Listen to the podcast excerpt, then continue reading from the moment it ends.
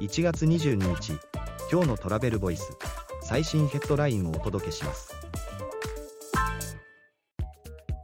2023年の世界の海外旅行者はコロナ前の9割まで回復。2024年は完全回復の年に中国市場の需要回復が加速。国連世界観光機関アンオートによると2023年の世界の海外旅行者数は約13億人。2019年比で88%まで回復。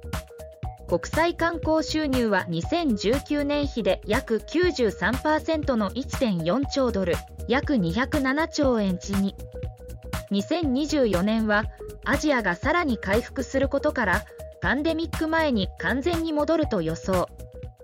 記事の詳細はトラベルボイス .jp で。ではまた明日。